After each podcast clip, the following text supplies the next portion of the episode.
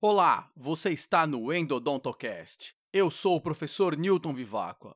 E esse é o episódio bônus de número 14 do nosso podcast Endodôntico. Como sempre, não posso deixar de agradecer aos apoiadores do Endodontocast lá no apoia.se.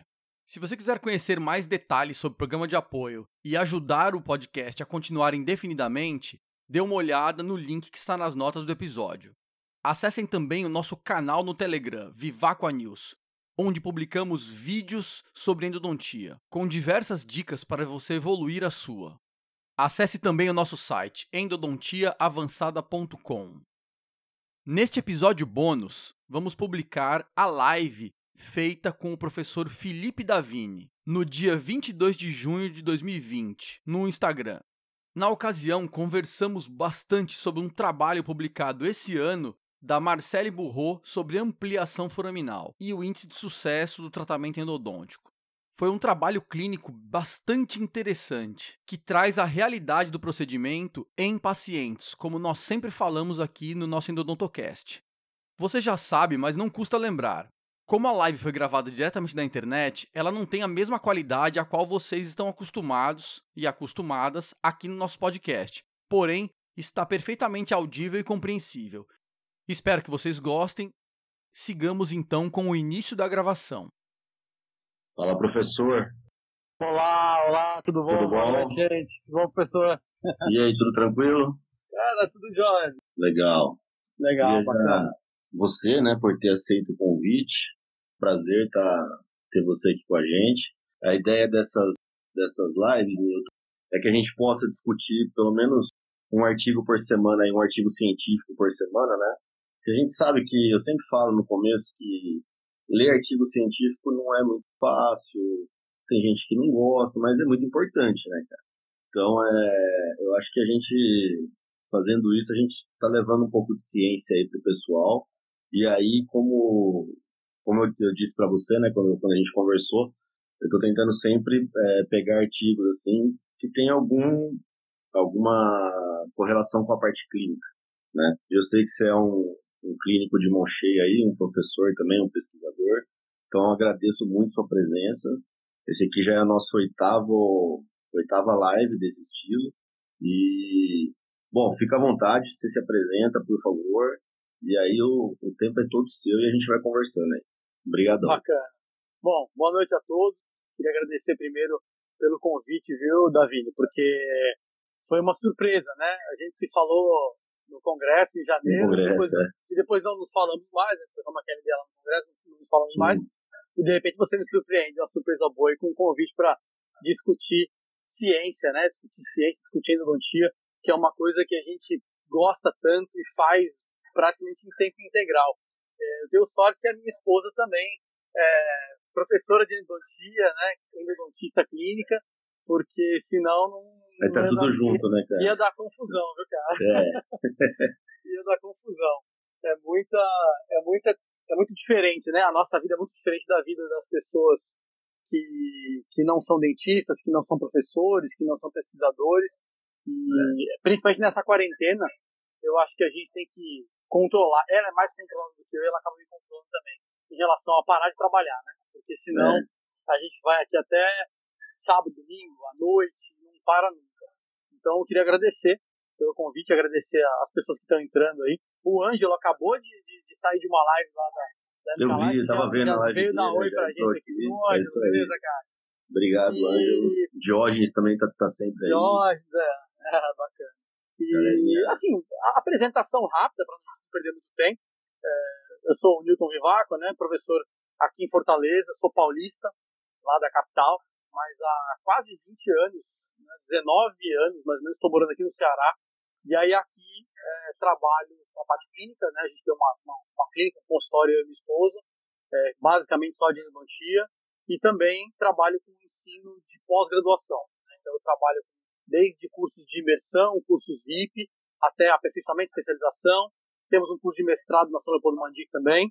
Já rodei algumas cidades e alguns estados aqui do Nordeste também dando curso, mas hoje eu, o meu foco é só em Fortaleza. Então eu não viajo mais para trabalhar é, regularmente, só a convite em coisas bem pontuais, tá? Uhum. E trabalho um pouco com ciência também, que é, é onde a gente faz as nossas pesquisas, né? Eu, trabalho hoje em dois cursos de mestrado, um na Salão Podumandi, que é um curso só de endodontia, e num mestrado de clínica integrada na Faculdade Paulo Picanso, que eu ingressei durante o ano passado. Então, eu trabalho mais ou menos nesse, nesse tripé, que eu acho que é interessante, né?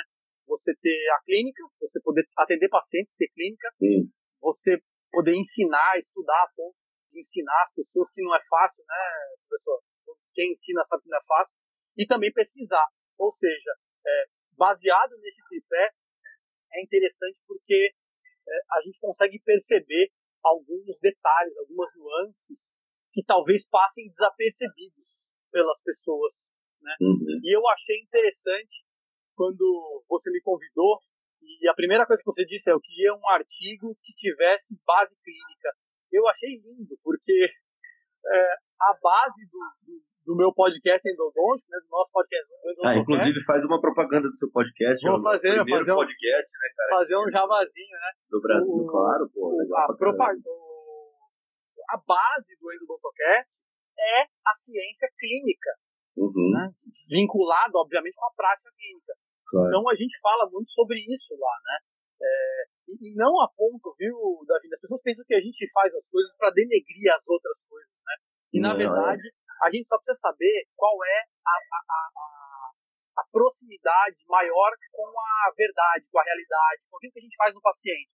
Porque Sim. a gente sabe que clinicamente nós temos uma quantidade muito pequena de trabalhos na endodontia em relação aos trabalhos in vivo, é, in, é, in vitro e ex uhum. vivo, né? Aqueles que não Sim. são pacientes. É. E às vezes o resultado ele não é o mesmo. E muita gente se baseia em trabalho laboratorial para estabelecer protocolo clínico. Clínico, exatamente. Isso, é. e, e, às vezes esse, é, essa verdade ela é invertida quando você vai para o clínico. Uhum. Então é importante que a gente tenha esse estudo clínico o mais é, profundo que for possível para poder a gente ter uma, uma, uma, verdade, uma realidade, parar de perseguir é, coisas que não, não, não, não se aproximam daquilo que a gente faz no nosso paciente. Acho que isso que é mais importante. É. Tá? Então eu vou deixar um recado já para todo mundo. Quando vocês forem estudar qualquer coisa na literatura, verifiquem é, se aquilo que vocês estão estudando tem vínculo com a clínica, se tem paciente envolvido. Claro que eu não vou dar uma aula só com trabalho clínico, né? Mas eu tenho que vincular sempre. Eu costumo, eu estou fazendo uma coisa muito interessante nas minhas aulas de um tempo para cá, que é o seguinte: eu, eu faço uma base primeiro in vitro, de alguns estudos que eu acho importantes, uhum. e depois eu vou seguindo para estudos ex vivo, e depois em vivo, em animais, depois em humanos, se tiver. Para o aluno poder perceber as nuances que às vezes vão se alterando de resultados de um estudo, de um tipo de estudo para o outro, na pirâmide é. de evidência. Então isso é uma coisa muito legal e eu fiquei muito feliz de você me chamar para falar sobre um, um trabalho clínico. E eu escolhi esse trabalho, cara, que foi publicado agora tem poucos meses, né? E é um trabalho publicado pela Marcele Burro, né, que é a autora principal do trabalho, uhum. que foi a, que era a esposa né, do, professor Francisco, falecido, né? Que foi o, o não, não, vou dizer o criador, né? Mas foi o idealizador da limpeza foraminal, porque na verdade já existiam traba alguns trabalhos antes uhum. dos trabalhos do professor Francisco, do Benatti, se eu não me engano, né, sobre ampliação foraminal, depois do, do Rodrigue, que era orientador do professor Francisco, do, do depois Francisco, do professor Francisco em 85, né, as pessoas pensam que a limpeza, a ampliação foraminal, ela é nova, na verdade ela já tem lá quase seus 40 anos, né, tá, Sim, tá, 35, é. tá com quase 40 anos, que eu acho que é de 81, 82, o primeiro trabalho, então é bastante antigo.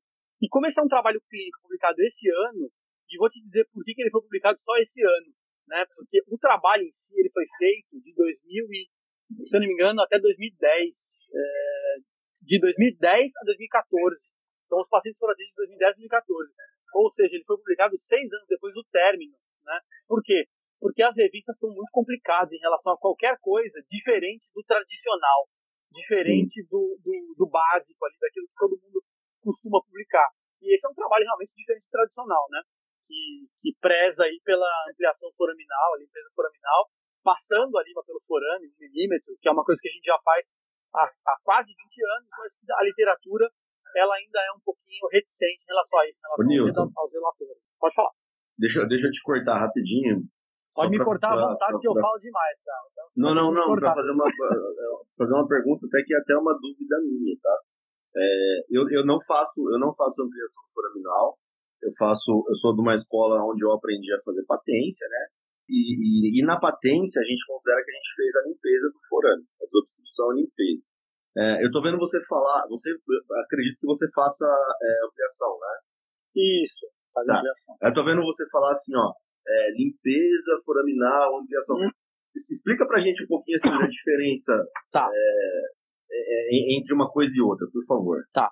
É, inclusive, eu, eu, conversei hoje, rapidamente, mas tinha conversado alguns dias atrás com o professor Marcos Rosoni, que uhum. foi um dos, dos, autores do estudo aqui, Sim, né? do estudo, é. é. um dos, ele ajudou depois nessa sequência após a, o falecimento do Francisco, né? Então ele ajudou uhum. nesse processo. E é interessante porque é, ele, ele tem algumas nomenclaturas que ele considera que são mais adequadas em relação a isso, mas eu, eu sempre costumo dizer o seguinte, os nomes, eles são muito complicados, porque eles são dados por pessoas diferentes, né? Uhum. Raramente você vai ter uma pessoa que dá nome para tudo e diferencia um do outro. Então Sim. eu estava discutindo com ele um, um, detalhe e ele me falou de alguma nomenclatura que ele acha interessante e eu nunca usei essa nomenclatura que ele está usando. Eu até acho que confunde um pouco as pessoas, mas óbvio, eu acabei de falar para ele. É, a nomenclatura, desde que ela seja explicada, ela não é tão importante. Mas Sim, claro. você pode usar a nomenclatura que você bem entender. Então, uhum. Então, eu, sinceramente, desde o dia que eu comecei a fazer ampliação foraminal, que foi mais ou menos lá em 2000, então estamos é. 20, passando 20, um pouquinho 20 anos, né? É, quase um pouco mais de 20 é, anos eu sempre chamei de ampliação foraminal. Eu nunca chamei é. de outro nome. Por quê? Porque eu decidi que chamaria, né, daria esse, esse nome, como era dado pelo professor Francisco também, que é exatamente o que acontece, né? É a uhum. ampliação foraminal. Tanto é que ela está até no nome do trabalho, né? Sim, é. É foraminal enlargement. Isso. É alargamento foraminal, né? Uhum. Mas assim, é, essas nomenclaturas elas podem confundir um pouco, porque depende de quem dá, certo? Eu acredito que a ampliação foraminar é bem simples de se entender. É você ampliar um espaço que antes não era ampliado, ou que era uhum. menor e depois ele se tornou maior. Esse Sim. processo de ampliação, ele vai gerar uma série de coisas. Ele vai, ele vai gerar uma limpeza, como a gente faz dentro do conduto. Ele vai gerar uma modelagem, como você faz dentro do conduto, né? É, por isso que eu gosto de chamar de ampliação, porque é, o, é o que acontece. Aí uhum. o, o, que ela provoca, a consequência, aí são várias, né? Sim, são outra, é, outras coisas. É. São outras coisas. Mas tem gente que gosta de chamar de é, limpeza foraminal. Remodelação foraminal. É, remodelação foraminal, né? Uhum. Como o professor Marcos Frozoni é, gosta de chamar. E Isso, eu acho que tudo bem também, não tem nenhum problema, mas eu sou meio. Não, claro. eu sou meio da ampliação foraminal mesmo, porque tá. fica bem claro o objetivo daquilo que está sendo feito. Apesar de eu não, não ver nenhum problema em, em se chamar da forma como cada um quiser, desde que seja explicado exatamente Sim. o que é aquilo do qual você está falando, né? Legal. É, então, por exemplo, você pode fazer a patência ou até o desbridamento, que seria uma patência mais larga, vamos chamar, uhum. então, glide back mais larga, com o intuito de fazer uma limpeza foraminal. Sim. Concorda comigo? E não, claro. isso não necessariamente é uma ampliação foraminal, porque você pode é, ter o forame... Por, por isso, é, é, por isso que né? eu te né? perguntei, porque assim, quando você fala em limpeza, Aí pode, por exemplo, assim, ó, vamos fazer a limpeza do forame. Não necessariamente você tem que alargar o forame para tá é, a limpeza. O nome não, não sugere isso. É, eu, é. Vou, eu vou chamar mas... então de ampliação foraminal, porque daí fica Beleza, bem claro. show de bola. Não, não, foi mas o que eu... eu sempre usei, né? Foi a, tá, a e outra que eu sempre usei também, porque assim, eu falei, pode será confundir. que mudou alguma coisa, entendeu? Mas é. tranquilo, cara. É, mas como eu te falei, é, tem pessoas que não gostam de chamar de ampliação, né? Como é. o professor Marcos Frozoni, não sei, talvez por, por uma conotação errônea, enfim, mas eu acredito que a ampliação foraminal ela realmente amplia o forame. E não é fácil é. ampliar um forame. A gente vai falar sobre isso daqui a pouco, mas não é fácil ampliar um forame. Você, não é qualquer instrumento que você coloca no forame que faz a ampliação do forame. As pessoas é. pensam que ampliar o forame é pegar duas, três limas e passar ali pelo forame. Às vezes, nem está ampliando, né? Porque tem um é. conhecimento... É engraçado, Davi, porque acho que essa aqui é a minha décima live, né? E eu até disse que eu ia acabar a quarentena com 10 lives. Ninguém me convidou ainda, eu não aceitei nenhuma ainda, né? Já me convidaram, mas eu não aceitei nenhuma ainda depois dessa. Então pode ser que eu termine a quarentena com 10 lives. E eu começo todas elas falando que é, a coisa mais importante da endodontia é você entender a anatomia. A partir é. da anatomia, você parte para fazer aquilo que você bem entender, conhecendo a anatomia, tá? Então, Verdade. Então, assim, se a gente pensar que os forames, tá? Por mais constritos que eles sejam, no sentido de patência, de, de, né, de exploração. Por uhum. mais conhecidos que eles sejam, não existem forames menores do que 20 quando eles são olhados pelo lado externo do dente, pelo é. lado da raiz. Então, uhum. anatomicamente, essa informação ela não existe, não tem como você discutir. Por quê? Porque é esse ponto final, é anatomia, né? É, então o forame ele parte, ele parte de, de, uma lima 20 normalmente, mesmo os forames de condutos bem constritos, tá? Então, como é que você vai ampliar um forame com 25, que é o que muita gente faz, se o forame uhum. começa com 20, tá? Então, ampliar um forame não é simplesmente passar uma duas ou três linhas. Né? Você tem que ter uma fase de aferição desse forame muito bem definida para aí depois você partir para fazer é, a, a, a, dita ampliação, tá? Uhum. Você quer começar a falar do trabalho? Não, manda bala, cara. Você que é o showman. Bom, eu posso começar. Eu posso começar a falar um pouquinho. Eu escolhi esse trabalho porque ele é um trabalho desse ano, né? É um trabalho clínico feito por uma única pessoa, tá certo? E foi feito exatamente da forma como nós fazíamos ampliação naquela época, tá? tá. Então, como é um trabalho de 2010 a 2014, nós já temos seis, é, 10 anos que ele começou a ser feito e 6 anos que ele terminou de ser feito. Né? Ele ficou pronto. É. Nós não fazemos mais ampliação foraminal da forma como está no trabalho. Certo? Tá. Por quê? Uhum. Porque as limas, eu vou falar da, do, da metodologia rapidamente, só para a gente não perder muito tempo, né? só para quem está ouvindo entender. É, eu vou explicar o, as diferenças. Né? Eu já fiz uma live com o professor Ângelo, que inclusive uhum. foi uma live de três horas falando sobre ampliação foraminal e uso da clorexidina. E depois fiz uma outra live sobre ampliação foraminal também, que eu ainda não é, é, foi meio fechada, né? Foi no Google Meet, enfim.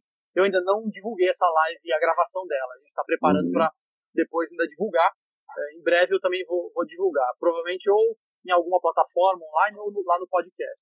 E aí no finalzinho eu falo um pouquinho mais da. da faço o jabazinho final das coisas. Né? Isso, né? final. com certeza. É, então, assim, eu escolhi esse trabalho porque eu acho que uma coisa importante que as pessoas têm que começar a entender na endodontia. A endodontia, ela não pode continuar sempre do mesmo jeito, tá? É, eu conheço pessoas que fazem endodontia do mesmo jeito há 20 anos, há 15 anos, até mesmo há 10 anos. E uhum. se você for avaliar, a endodontia ela é muito mutável, ela é, ela é muito evolutiva. A evolução é muito rápida. E eu não estou nem falando de lima, porque é. lima, você pode usar uma lima por semana, diferente, é. se você quiser. Na verdade, falando... né, Nilton, a área da saúde é muito mutável, né? É muito mutável, a medicina, é. né? A, é. a, área da saúde é muito mutável, porque a ciência, ela, ela tá crescendo muito rápido. Se Sim. você digitar é, o PubMed, né, que é a plataforma que a gente usa para estudar, todo mundo deve conhecer, online, ele, é, ela tem, teve uma melhoria, um upgrade na plataforma e teve umas, umas ferramentas muito bacanas que agora você consegue controlar mais fácil. Então você digita um tema, um termo qualquer lá, e ele vai te dar ali é, o número de trabalhos por ano. E daí você, você vê um gráfico do lado esquerdo com o número de trabalhos em cada ano.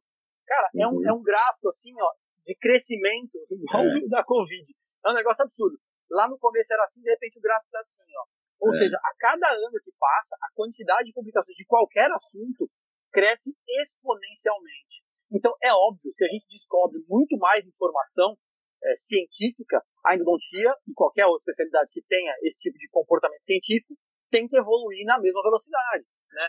Então, se a gente tivesse essa conversa há cinco anos atrás, provavelmente já seria diferente. Né? Uhum. Seria mais ou menos parecido com o que o trabalho colocou.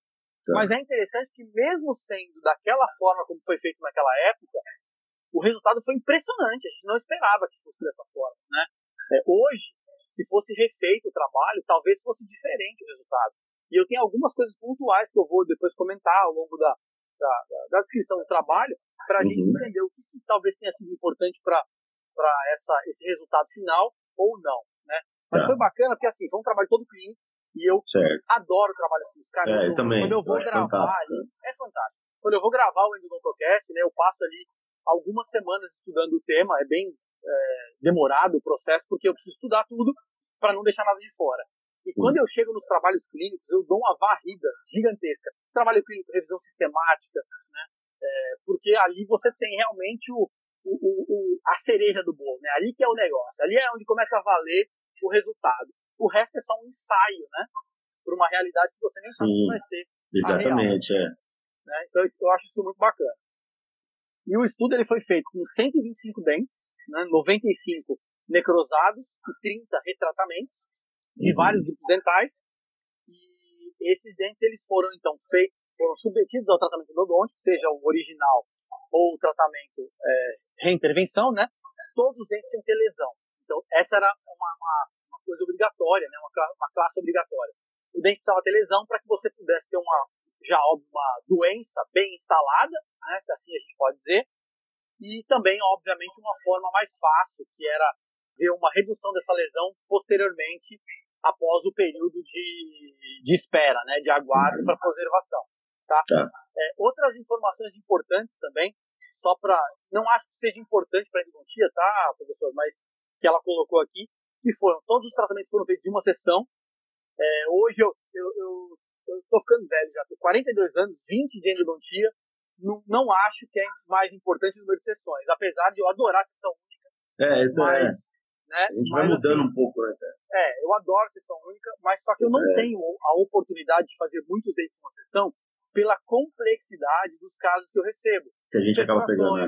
Dentes com limas fraturadas, enfim. Uhum. É, dentes complicados, calcificados, né? E você acaba tendo dentes com coroas, com pinos, com, enfim, complicados, degraus, né? Acidentes. E aí você acaba demorando, obviamente, mais tempo. Mas eu acho que a sessão única é maravilhosa para quem é, tem, consegue, né? dentro Sim. daquele tempo que você planejou.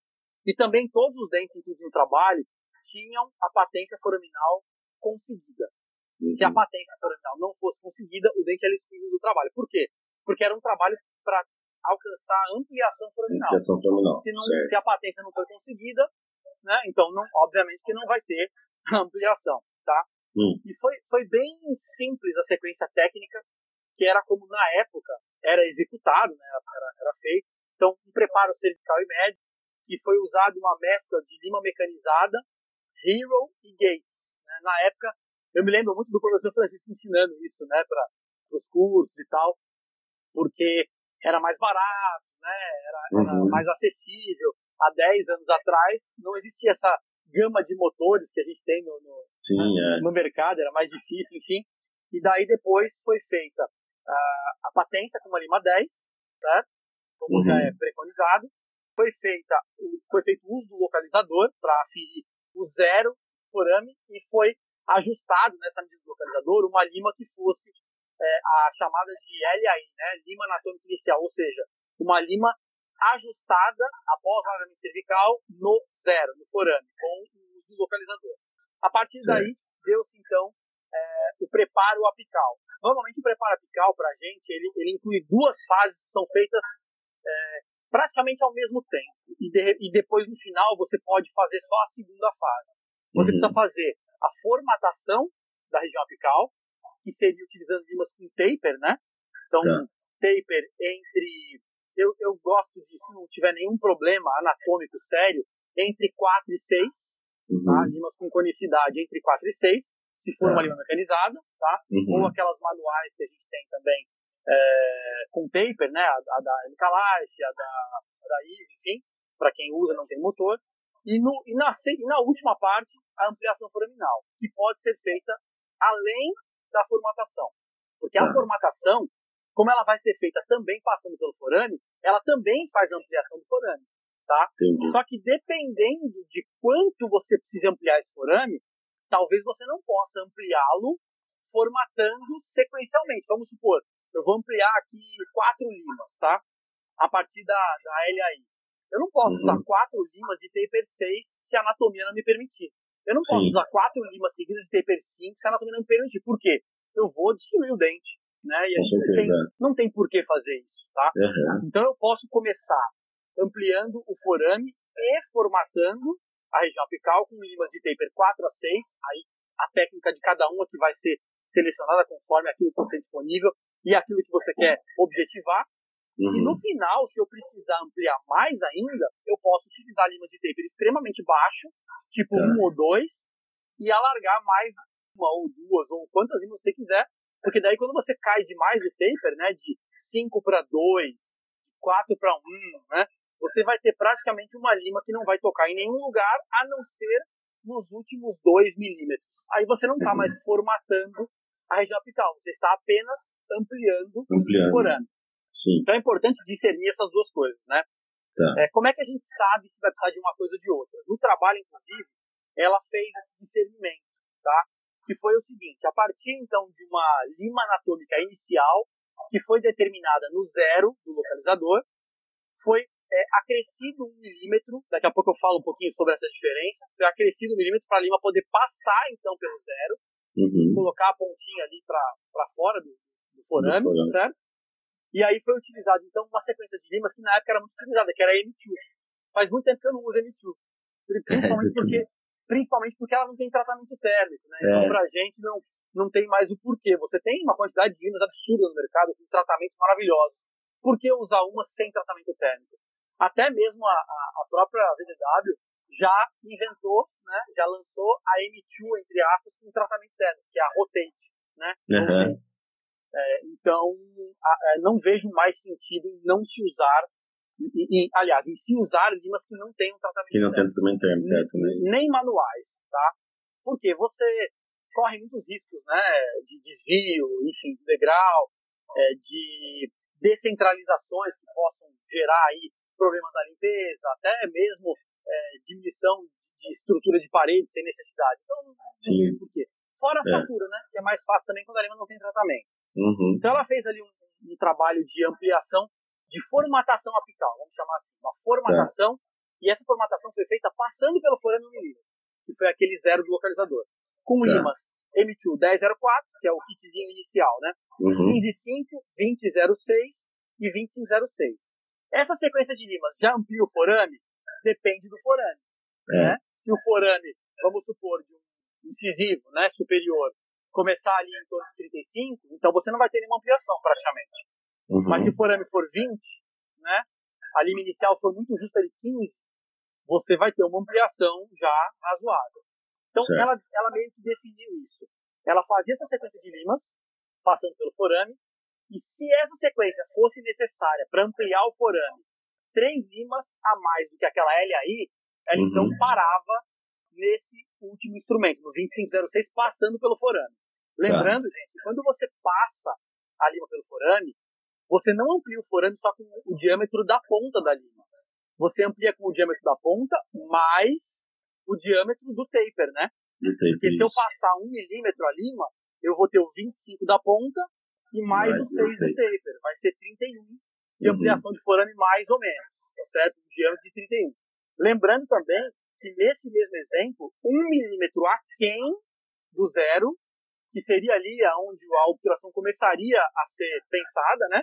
Eu já tenho um diâmetro de 37, quase 40. Então, olha Sim. que interessante, né? É, foi usado uma lima 25 e o cone vai ser 40. De é, 40 muita gente mais. fala assim, né? Ah, mas você terminou o seu canal com uma lima 25, mas a, a pessoa não pensa no taper, né, cara? É, vai depender muito Porque... do, do, diâmetro inicial do forame Sim. e de quanto você passou a lima. Tem, uhum. tem gente, né, Davi, que passa até mais de um milímetro, né? Sim, sim. Que, que, que, eu não acho necessário, mas assim, também não vejo grandes problemas, né, dependendo uhum. do caso.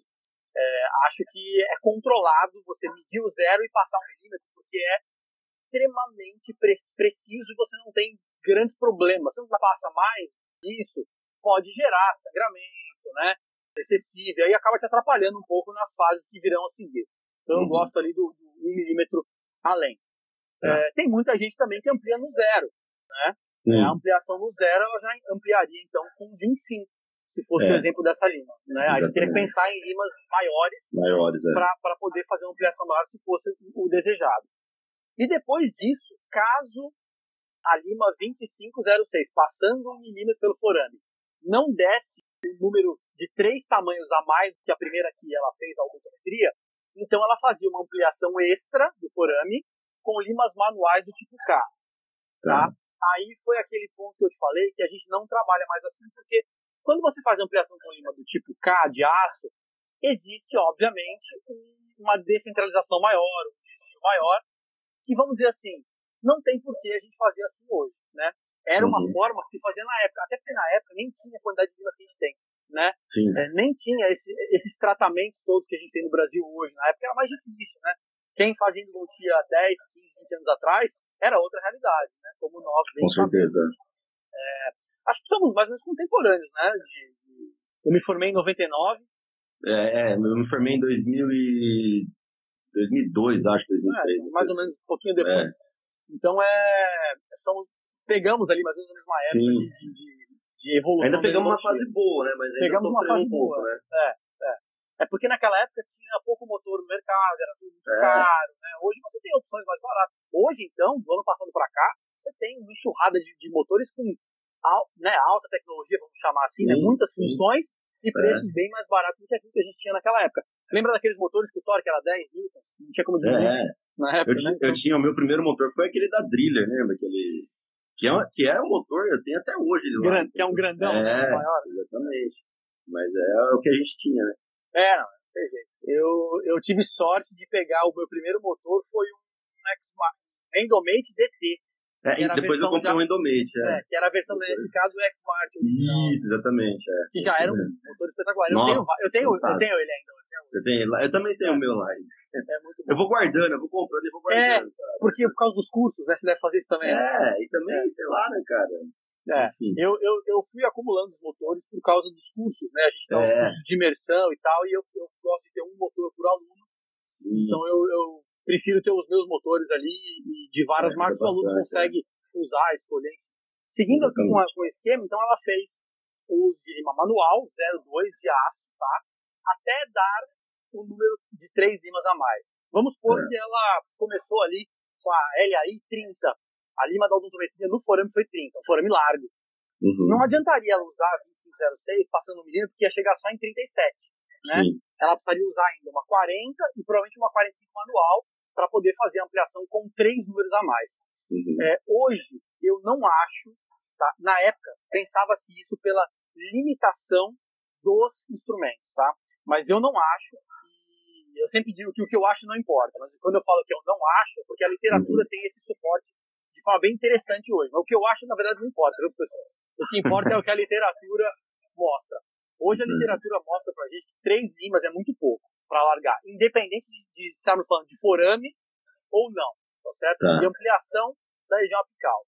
Ampliar uhum. três instrumentos hoje, pela literatura, é muito pouco.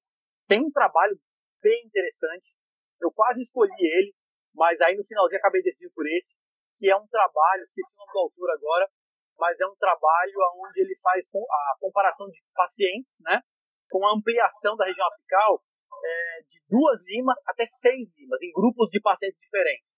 E tá. quanto mais ele amplia, mais o sucesso vai aumentando, chegando a números extremamente altos, mais de 90, acho 92 e pouco por cento.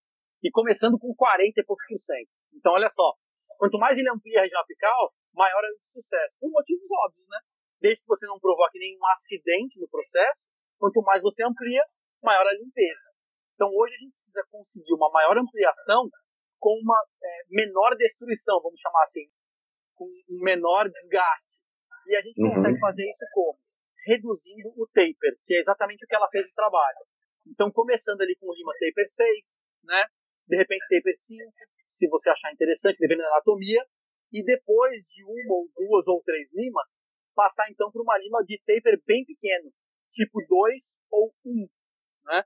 Nós temos aí algumas limas já de ponta grande, taper pequeno, uhum. é, tipo taper 2, taper 1, um, né? E essas limas são muito interessantes para você fazer essa pós-formatação apical, vamos chamar assim. Né? Uhum. É, eu trabalho com ampliação coronal há muito tempo, então é, eu acabei evoluindo conforme a literatura foi me mostrando, né? E você, você comentou no comecinho ali na apresentação da, da live como é difícil ler um trabalho científico e entender. Porque as pessoas leem um trabalho e falam assim, ó, olha aí, tá vendo? Olha aí, agora, agora é assim, tá tudo errado. É. Gente, estudar hum. ciência é ler 200 trabalhos sobre o mesmo é. assunto. Para você entender para que lado que o negócio anda. Porque eu posso mostrar, eu posso provar para vocês qualquer coisa que eu fizer na literatura. É só procurar que tem comprovação de tudo quanto é coisa na literatura, né? É, o que, que a gente precisa entender? Tem que existir um movimento, uma onda, carregando aquilo para um lado ou para o outro. Eu chamo isso de indícios, né?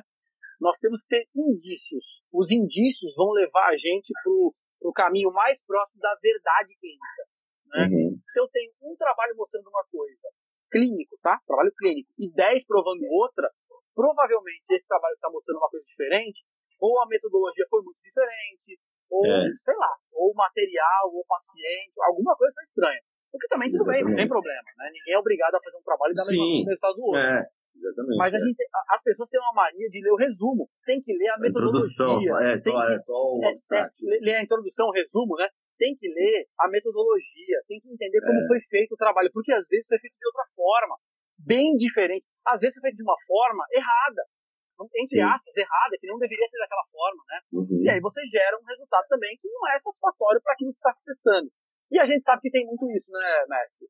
Tem. O, nem, nem todos os trabalhos são, são vamos dizer assim, adequadamente é, executados para serem idôneos, vamos assim chamar. Também não estou falando uhum. que tem trabalho que não é idôneo, que eu não estou nem aí, né? Eu estudo, faço meus comentários ali, quando vou resumir, não, claro, mas, claro. mas existe. Se você usou um instrumento que não é adequado para aquilo, você já espera que o resultado não vai ser adequado para aquilo que você quer. Vai ser diferente do é. outro que usou um instrumento diferente, que usou. É a mesma coisa de trabalho que usa um irrigante, por exemplo, com uma concentração muito alta e outro muito baixa. Muito baixa, espera, é. Espera-se que tenha uma diferença na, na desinfecção, no sucesso, espera-se, não sei, pode ser que não. É. Né? Aquele cara que botou um irrigante com uma, uma concentração muito baixa, será que ele já não fez de propósito aquilo, né? Para ter um resultado pior? Claro. De repente pôs um é. outro. Não interessa o irrigante, eu tô só divagando aqui, mas a gente precisa sim, ler, sim. ler a metodologia é. e aí você vai entender o que aconteceu, tá? Exatamente. Enfim, foi feita ampliação com imã de aço, que é uma coisa que hoje a gente não trabalha mais. Como eu falei, eu acho que a ampliação apical ela tem que ser com imã de níquel titânio preferencialmente tratado, para você ter o máximo de controle de descentralização. As pessoas que não entendem muito bem como a ampliação foraminal é feita, tá? É, às vezes falam de uma forma como se fosse uma coisa errada.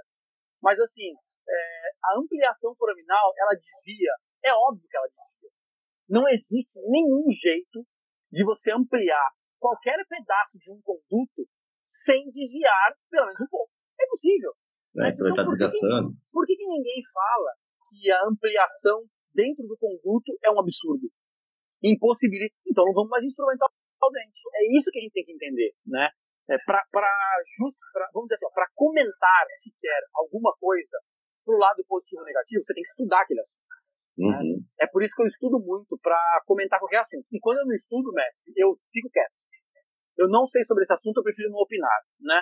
Porque a gente tem que estudar, é, é difícil. Sim, claro, é. Reunir o conhecimento é muito difícil, né? Então, enfim, o que, que eu faço? É, é, o que, que eu digo? Existe algum tipo de desvio, eu não gosto nem de usar essa palavra que parece que estragou o dente, né? Que está fazendo existe, alguma coisa errada. É, mas existe? Claro que existe. Agora, nós fizemos uma tese muito bacana da Mônica, inclusive eu vi ela aqui. A Mônica foi aluna nossa da, da, do mestrado e hoje trabalha com a gente. Ah, uhum. eu sempre falo, ela, ela, acho que ela entra só para ver se eu vou falar do trabalho dela, sabe? é, nós temos um trabalho muito bacana em dente extraído, né? Que é interessante para provar isso que a gente queria, que é exatamente esse, essa modificação foraminal com ampliação. E nós fizemos com limas tratadas, todas as limas tratadas. Reciprocantes rotatórias foram quatro sistemas diferentes. E nós ampliamos até, lima, até diâmetros próximos de 40, tá? Limas que nos dessem diâmetros próximos de 40. Cara, teve um, foram 120 forames no estudo. Um forame ficou é, achatado, desviado. Uhum. Todos os outros, quase todos circulares e alguns poucos levemente ovalados, o que também não tem nenhum problema, porque muitos deles já eram ovalados no começo. Sim. Quanto mais você, olha que informação legal, quanto mais você ampliava o forame, mais redondo ele ficava. Agora, uhum. existe uma pequena descentralização? É óbvio que existe. Principalmente se houver curvatura, porque a lima tem uma tendência a desgastar mais o lado externo da curva, assim como Sim. qualquer conduto, tá? Então são coisas que precisam ser compreendidas antes de serem comentadas, às vezes até de forma des deselegante, vamos, vamos assim chamar, né? Uhum. E, e aí tem a parte da dor também, que é uma, um ponto que muita gente fala. Ela inclusive fez no trabalho dela, você deve ter lido ele todo, né? E, e ela comenta sobre dor, mas só que a parte de dor do trabalho já foi publicada em outro estudo prévio que é parte desse. Uhum. Então, basicamente, não houve dor não houve dor operatório, né? É.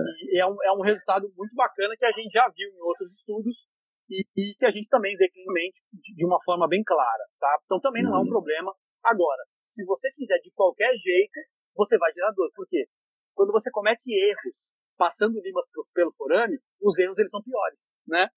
Se Sim, você se é. você coordena a tua técnica para que não hajam erros e você sabe que é possível, né? Uhum. Você só tem que ter atenção no que você está fazendo e treinamento, que é o mais importante. Sim, atenção, treinamento, técnica, né, e equipamento. Uhum. E aí você vai ter, obviamente, um, um, tratamento ali sem grandes problemas, tá? Enfim, vamos seguir aqui. É, outra coisa interessante do trabalho foi que foi usada a clorexidina, que é um ligante que a gente usa desde 1999. Então, no começo de 99, eu estava na faculdade ainda, a gente começou a usar clorexidina. Eu usei um ano de hipoclorito na minha vida só. E depois passei a usar clorexidina, nunca mais voltei atrás. A minha carreira inteira como endodontista foi usando clorexidina. O tempo inteiro, né? sempre. É, não me lembro de nenhum momento onde eu precisei usar hipoclorito, acho que nem nenhum momento. Sempre foi o uso da clorexidina. E não vejo necessidade de usar. Muita gente pergunta, né? Ah, mas eu queria mudar, mas tem algum caso que eu preciso usar hipoclorito? Se você não quiser, não precisa.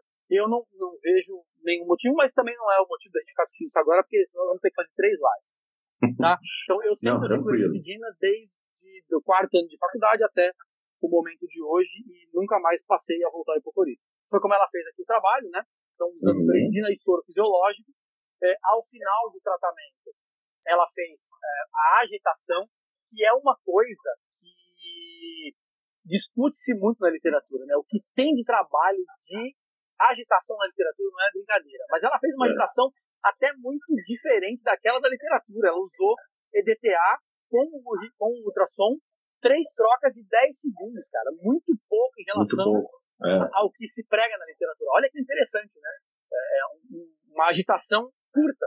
Né? Normalmente são Sim. 3, 4, 5 trocas de 20, 30 segundos com agitação. 20, 30 segundos, é. Né? Então ela, ela agitou até muito menos do que o normal. Tá? E depois fez ali a irrigação final com soro, secou com de papel e utilizou então uma obturação, que é aquela obturação com cones com taper, né? Foi o cone da marca Cone, taper 5, taper 6, cortado para ficar ali uns dois aquém do forame, que é uma coisa uhum. que a Unicamp até hoje não faz, né? Então, Sim. basicamente ali, é, uma medição foraminal no final do tratamento, para ver o diâmetro do forame, e aí você corta para ele ficar dois aquém para evitar qualquer tipo de passagem desse cone. Então foi uhum. usado o, o, o cimento endodôntico, foram dois tipos diferentes, fica no trabalho o porquê de um ou de outro. Talvez tenha alguma coisa a ver com bio e com necro, mas eu li de novo agora antes de começar a live, eu não encontrei essa informação. É, também eu, até não... falei com, eu até falei com ela agora há pouco, com a, a Marcele que executou o trabalho, mas eu esqueci de perguntar isso. Eu acho que o Silapex deve ter sido um bio, Talvez o Pulp e Neco, é, mas eu não tenho certeza. acho que foi Neco. É. é, mas é, como ela não diz ali claramente, eu vou perguntar depois isso pra ela. E aí a técnica de compressão hidráulica, que é aquela que você corta, né, com um termo e faz a pressão lá, segurando por 10, 15 uhum. segundos, com um condensador de Schilder. Depois, outra coisa extremamente interessante, que isso aqui eu acho que foi mandatório para o sucesso. O selamento imediato do dente com resina. Cara, isso aí para uhum. mim é, é, é, é extremamente importante. Porque é. a gente tem uma gama muito grande de pessoas, de escolas, talvez, às vezes hoje, né? Mas também de, de endodontistas, que finalizam o dente e não restauram. Colocam um material provisório e a gente sabe que não existe controle né, da restauração depois que o cara sai do seu consultório. Você não sabe se ele vai restaurar semana que vem ou o ano que vem. E isso gera um, um período muito crítico para a endodontia, com a trinca, fratura dessa restauração. Às vezes, a gente sabe que dentes com tratamento endodôntico não são os que têm as coroas mais íntegras, né? São dentes em geral que é. já tem problema de, de, de, de remanescente. É, então, restaurar esse dente é, a curto prazo ou até de forma imediata garante que não vai haver um, um problema pós-operatório de oclusão, de quebra, de trinca da restauração do dente e de infiltração. Esse uhum. é um ponto bem interessante, tá? Outra Legal. coisa que não está no trabalho, mas eu perguntei para ela meia hora antes da live começar, ela usou microscópio em todos os tratamentos. Né? Tá. Então eu sei que você trabalha com microscopia operatória. Aliás, temos o mesmo microscópio hoje, né? Você tem um, um, um, um Unique, né? Da Aliança. Isso, é. Uhum. Temos o mesmo microscópio que, nossa, eu é espetacular, né, cara? Show Meu de bola. Deus, é, dá vontade Bem... de trazer para casa e ficar olhando para ele de novo. É espetacular, né? maravilhoso. E a gente sabe, eu não sei como é o teu protocolo de trabalho com microscopia, mas eu utilizo o microscópio full time, né, até por um motivo é, é, de ergonomia. Eu preciso é. de ergonomia para trabalhar. Uhum. Eu tive muito problema de dores, né, na, na, por, por, por, postura, né, trabalhando. Uhum. Hoje eu tenho um mocho é, de cela, né, com apoio de braço. Eu trabalho com uma ergonomia absurda, senão eu não consigo trabalhar. E também, uhum. obviamente, por causa da visualização, né. O Sim. microscópio ele é espetacular, não tem. Então eu perguntei para ela porque eu fiquei curioso. Eu falei, poxa, mas será que todo mundo que fizer isso que você fez vai ter o mesmo sucesso? Não sei, porque o microscópio ele é importante. Você encontra condutos, você acha istmos, você acha coisas que você nem imagina. Olha que engraçado, cara. O ano passado eu, eu trabalho com o microscópio full time, o tempo inteiro, uhum. do começo ao fim. O ano passado eu perdi dois condutos, cara. Eu perdi dois condutos. Eu, eu não achei dois condutos. O paciente voltou depois. É, a gente fez né, sintoma, alguma coisa que estava incomodando. A gente fez a toma, achou o outro conduto e eu tive que é, cavar o conduto com o microscópio, é. porque ele não existia. Né? Então não era visível, eu tive que cavar com o microscópio e com ultrassom. Então veja, eu perdi dois condutos é, usando o microscópio o tempo inteiro. Imagina quando você não usa o microscópio usa, ou, é. ou né, usa apenas uma lupa. Você vai perder condutos e aí isso vai impactar, obviamente, o sucesso. Saiu um trabalho interessante no final do ano passado, mostrando o impacto no sucesso da, da, do esquecimento de condutos, né? É, quarto conduto de molar superior, por exemplo, e o trabalho, eu não lembro da porcentagem, mas houve um impacto grande na porcentagem de sucesso. Quando você esquece Sim. um conduto. Óbvio, né? Você vai ter ali um conduto que não foi trabalhado, pode ter uma polpa que pode necrosar ou pode já estar necrosada e se contaminar e acabar estragando tudo que você fez. Tá? Também é. pode não acontecer nada, né? Não tem como saber. Por isso que é bom chamar o paciente de novo. E teve um caso, cara, um desses que eu falei, que eu tinha colocado um pino de fio de vidro. Nossa. Né? E aí, para tirar, eu falei, ah, eu não vou tirar o pino. Eu consegui, pela tomografia, eu consegui Achar rastrear o, o conduto ao lado do pino de fio de vidro, sem encostar no preparo do pino. Então eu passei pelo lado do pino, sem pegar no pino, sem chegar no conduto que tinha o pino, uhum. e consegui achar o conduto e, e trabalhei a embocadura, a, a, a câmara pro par dele, que depois acabou, eu acabei limpando até chegar na resina. Eu limpei de lado e ele assim, ó. Cara, Nossa. uma viagem.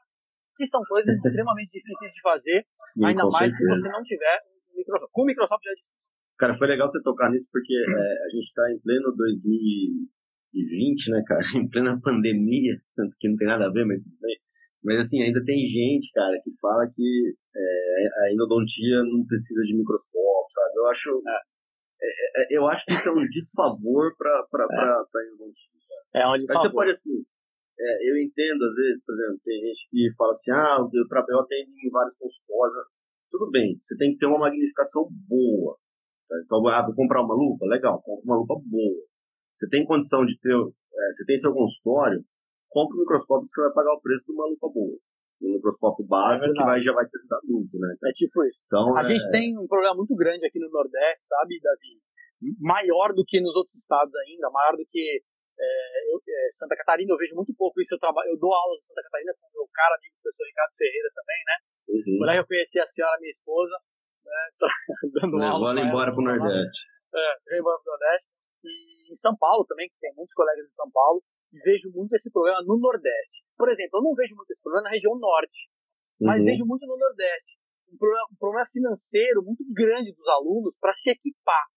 Cara, é muito sério, sabe? É, é, é muito difícil para os alunos. A gente tem alunos aqui, como eu falei, de todas as idades, em todas as modalidades odontológicas, em diversas escolas diferentes pela cidade, e eles têm muita dificuldade. Então eu digo assim, olha, você tem que traçar um caminho para você.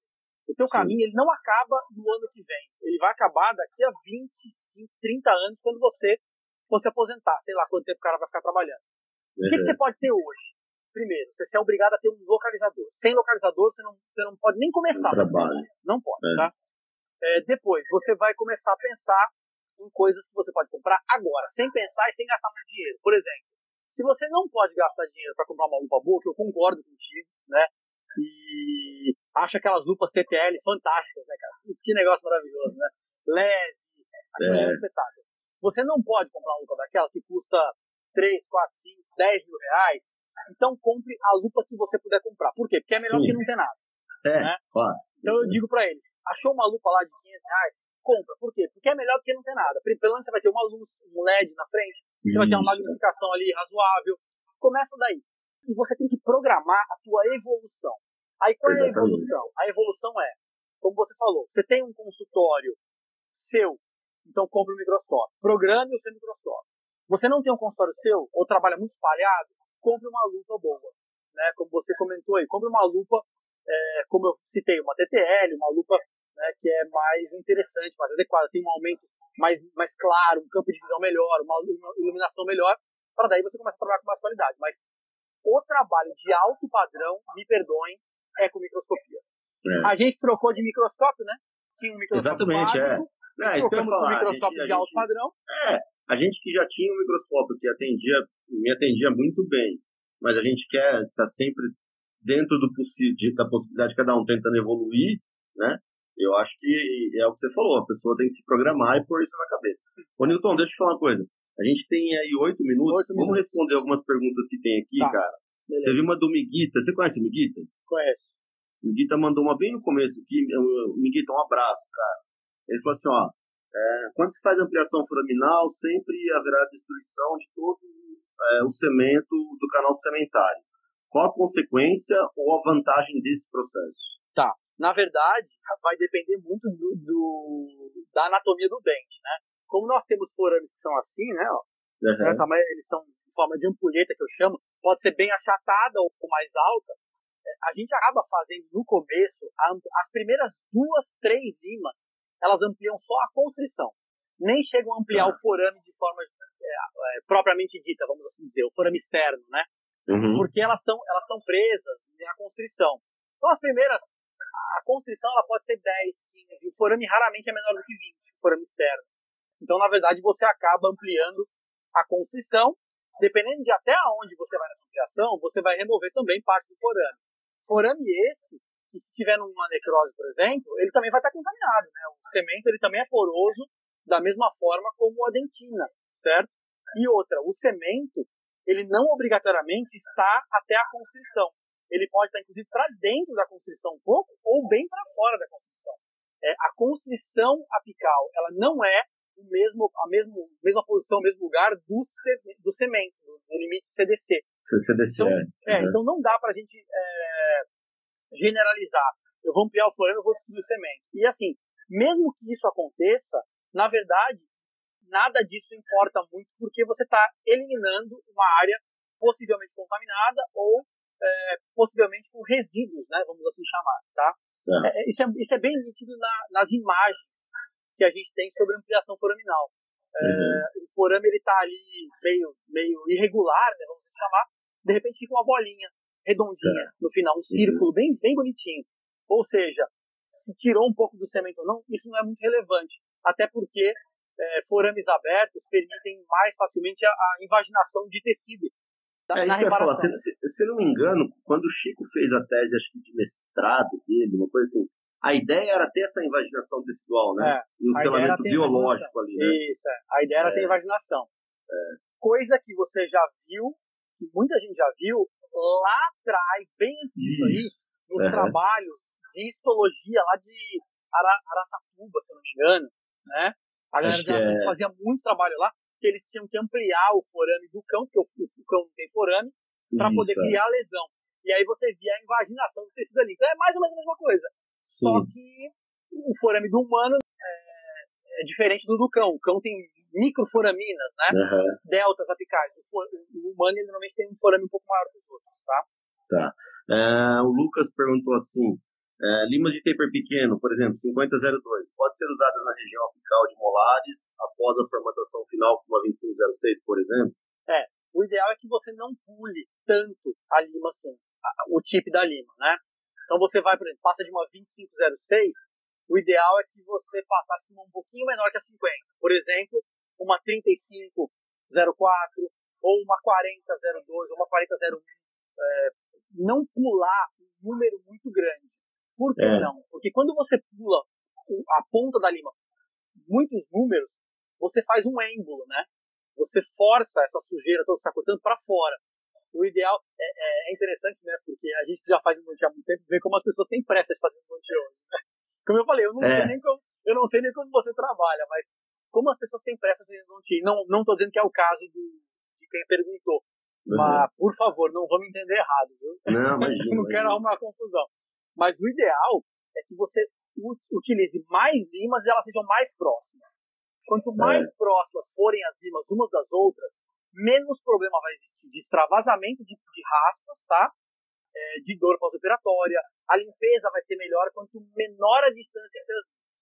Quanto mais você pula a lima, mais arriscado é, inclusive para fratura também da lima. É, para fratura, desvio, exatamente. É. Para degrau, né? É. Mas as limas de taper 2 e 1 são ótimas para você usar depois daquela formatação apical que eu comentei no final. No começo, é. Tá legal.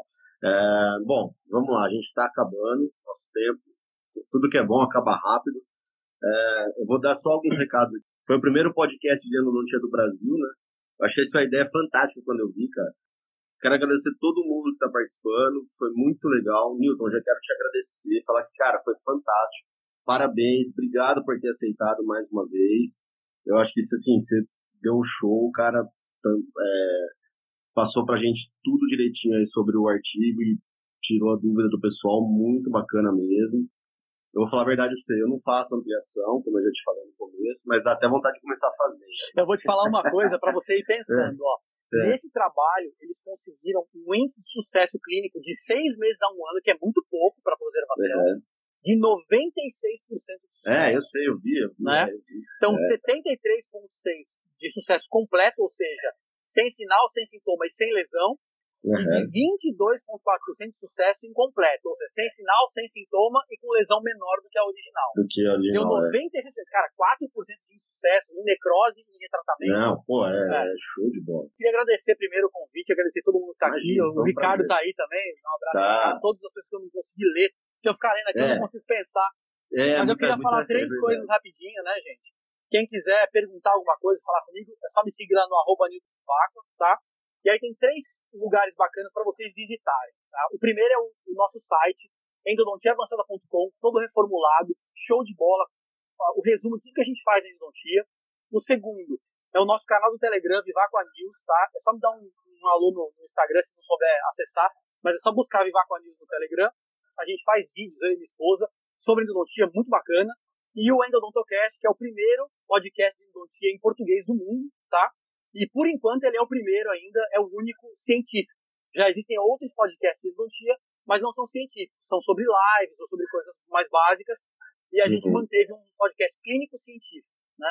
Já, já estamos com 30 é, episódios e é só você plugar o fone de ouvido e fazer qualquer outra coisa e aprender um pouquinho de endodontia. É, é muito, muito bacana. Legal. Qualquer dúvida é só dar um lá no Instagram que a gente é, troca uma ideia tá bom? Show de Cara, bola. Obrigado. Vou agradecer sua esposa também, que eu vi que ela tá aí, né? Tá é, ela tá aqui, aí. obrigado, um beijo, Cara, amor, parabéns. te amo. Ela tá é, sempre aqui nas minhas porque... lives força. Não, e é, e é legal você ter uma companheira que ajuda, porque é. faz diferença, né, cara? É faz bacana. diferença. Faz pessoal, diferença. agradecer todo mundo, agradecer o pessoal da Cimo que tá entrando aí. Obrigado. 8 segundos. Newton, obrigado beijo, de coração, cara, foi muito legal. Parabéns e obrigado a todo mundo. Obrigado, cara. Valeu. E essa foi a gravação na íntegra da nossa live. Gostaria de deixar já aqui o meu abraço e agradecer pela oportunidade ao meu caro colega professor Felipe Davini. Não se esqueçam de se inscrever no canal Vivacoa News do Telegram, acessar o site endodontiaavançada.com e divulgar o Endodontocast para quem vocês puderem. Ficarei extremamente agradecido. Não se esqueçam também de me adicionar nas redes sociais e acompanhar as nossas publicações. Vamos ficando por aqui, um grande abraço e até o próximo episódio.